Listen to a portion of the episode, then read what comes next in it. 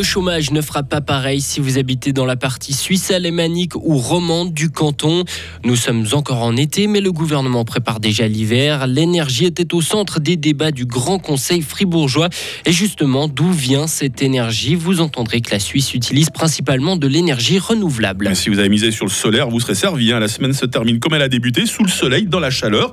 30 degrés aujourd'hui et ce week-end. Pour un peu de fraîcheur, on attendra euh, mardi. Nous sommes vendredi 8 septembre 2023. Bonjour Hugo Savary. Bonjour Mike, bonjour à toutes et à tous. Merci à Berne, merci un peu moins au canton de Vaud. Hein. Euh, nos cantons voisins influencent notre marché du travail. Le constat a été fait hier lors de la sortie des chiffres du chômage pour le mois d'août. Le canton de Fribourg affiche un taux de 2% de moyenne, tout comme au niveau national.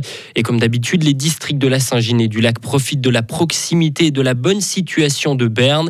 Ils affichent seulement 1,2 et 1,3% de taux de chômage. Par contre, le sud du canton est influencé négativement par la situation vaudoise. Charles de Reif, chef du service public de l'emploi. Le taux de chômage dans le canton de Vaud est bien plus élevé que dans le canton de Berne et dans le canton de Fribourg. Donc, euh, comme l'influence positive qu'on a du canton de Berne, eh bien, on a la même influence mais négative du canton de, du canton de Vaud. Euh, on peut dire que les, les travailleurs vaudois qui perdent leur job deviennent des chômeurs fribourgeois parce que beaucoup habitent aussi le, sud du canton. C'est pour ça que la Veuvez et la Gruyère sont touchés, alors que la Glane reste un petit peu en, marge avec un taux aussi plus bas. Vaud affiche 3,3% de chômage alors que Berne enregistre seulement 1,3%. Le mauvais élève est Genève avec 3,7%. Le thème de l'énergie était sur toutes les lèvres hier au Grand Conseil. De la promotion du photovoltaïque à la sortie de la dépendance au gaz en passant par le potentiel des centrales hydroélectriques, les élus fribourgeois ont passé en revue hier matin plusieurs propositions d'élus de tous bords politiques pour assurer une transition énergétique. Alors que la fin de l'été approche, nous avons voulu savoir si l'hiver allait s'accompagner de mesures d'économie d'énergie. Olivier Curti est le conseiller d'État en charge de l'énergie. Aujourd'hui, la situation elle est plutôt bonne, on est plutôt rassuré, même pas complètement sécurisé, ça c'est vrai. Mais actuellement, au niveau du gaz, les stockages sont bien là. Après, bah, ça dépendra aussi des conditions climatiques. Donc, si on a un hiver extrêmement froid sur une durée très très très longue, là, la situation pourrait s'aggraver. Mais à l'état actuel, ça peut changer. Plutôt confiant euh, par rapport à une éventuelle pénurie d'énergie cet hiver. Est-ce que les fribourgeois seront quand même invités à faire des économies d'énergie cet hiver Je ne pense pas qu'il y aura des actions spécifiques de l'État ni de la Confédération pour dire écoutez, maintenant il faut économiser encore davantage. Même si Olivier Curti se dit plutôt confiant pour l'approvisionnement énergétique cet hiver, il invite néanmoins les fribourgeois à utiliser l'énergie avec parcimonie, notamment pour alléger quelque peu la facture. Énergie toujours, Hugo, une autre question se pose. D'où provient l'électricité utilisée en Suisse hein? Un bilan publié hier par l'Office fédéral de l'énergie y répond justement. Le pays fonctionne très largement grâce aux énergies renouvelables. 78% de l'électricité consommée l'an dernier vient de l'hydraulique, du solaire ou de l'éolien. Les explications de notre correspondante à Berne, Marie Vuillemier. Le solaire et l'éolien progressent, mais l'utilisation de l'énergie hydraulique est en baisse. L'année 2022 a été très sèche. La production d'électricité des barrages suisses était donc plus faible. Le nucléaire, lui, représente 19% de l'énergie consommée, en hausse de 1% par rapport à l'année d'avant. L'énergie d'origine nucléaire provient presque exclusivement des centrales suisses. Et le recours aux énergies fossiles s'élève à moins de 2%. Ces chiffres décrivent la consommation d'électricité globale de la Suisse en tenant compte du courant indigène et du courant importé de l'étranger. 68% des énergies renouvelables consommées ont été produites en Suisse. Précisons que la part du renouvelable est en baisse de 1% par rapport à 2021.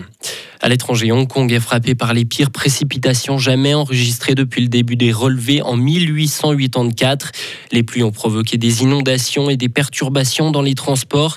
Les autorités ont annoncé la fermeture des écoles en raison des conditions extrêmes. La région a connu des conditions météorologiques extrêmes et des températures records tout l'été. Une nouvelle aide militaire pour l'Ukraine. 600 millions de dollars d'équipements supplémentaires de la part des États-Unis. Il y aura notamment du matériel de déminage et différents types de munitions. Washington a promis plus de 43 milliards de dollars en aide militaire à Kiev depuis le début du conflit. Et enfin, 17 personnes suspectées de recruter pour la Russie ont été arrêtées à Cuba. Elles seraient liées à un réseau de trafic qui a pour objectif de recruter des hommes pour faire la guerre en Ukraine.